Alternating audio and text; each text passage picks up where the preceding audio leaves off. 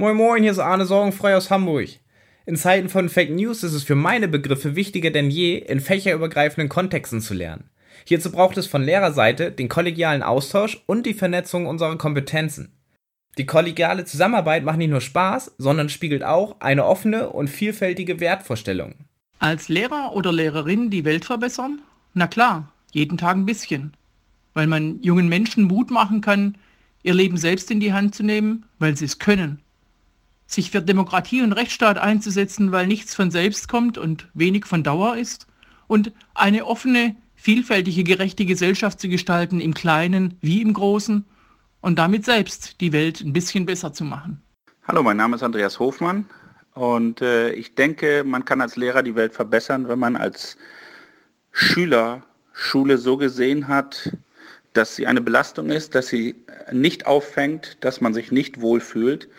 Und so wie ich durch das System rasselt und dann durch ganz bestimmte Individuen, nämlich durch tolle Lehrer, ähm, aufgefangen wurde, die mir den Weg geebnet haben, nun auch Lehrer zu sein und das weiterzugeben. Hallo Mareike hier. Wie kann man die Welt besser machen, indem man Lehrer wird?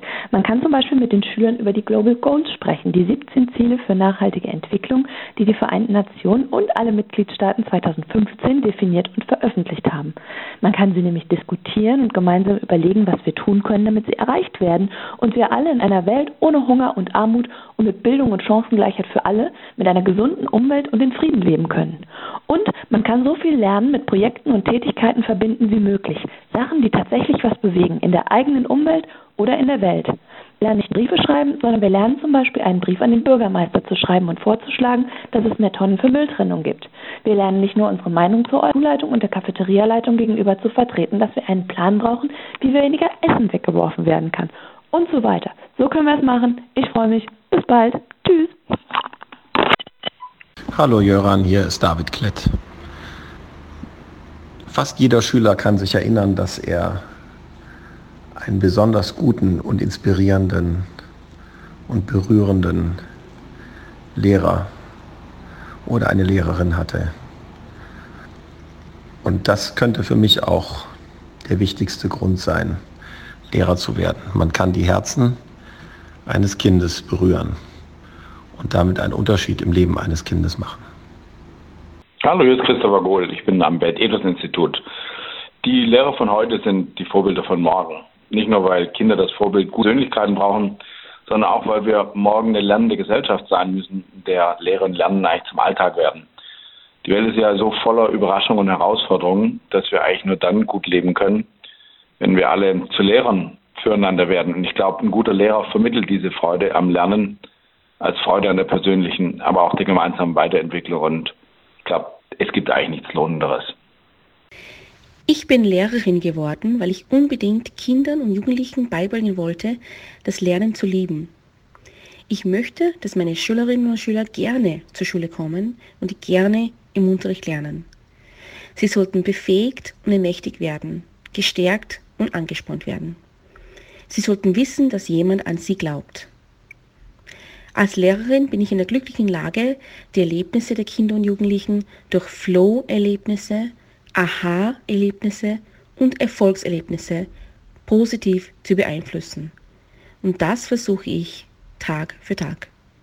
Warum Lehrer werden? Der erste Gedanke ist eigentlich gar nicht, äh, weil das System einfach in sich irgendwie kaputt ist an vielen Stellen.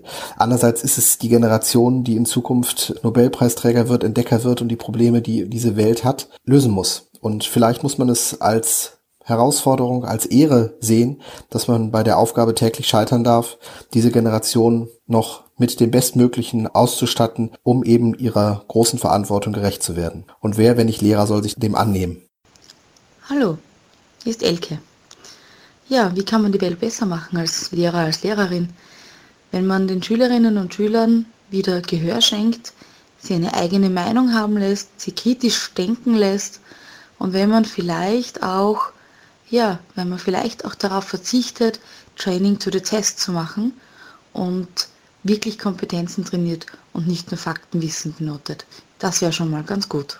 Ja, hallo, ich bin der Lehrerfreund und ich denke, jetzt müssten Schlagwörter kommen wie Respekt, Toleranz, Fairness, äh, Gerechtigkeit und so weiter, worüber wir alle ja die ganze Zeit reden und nachdenken.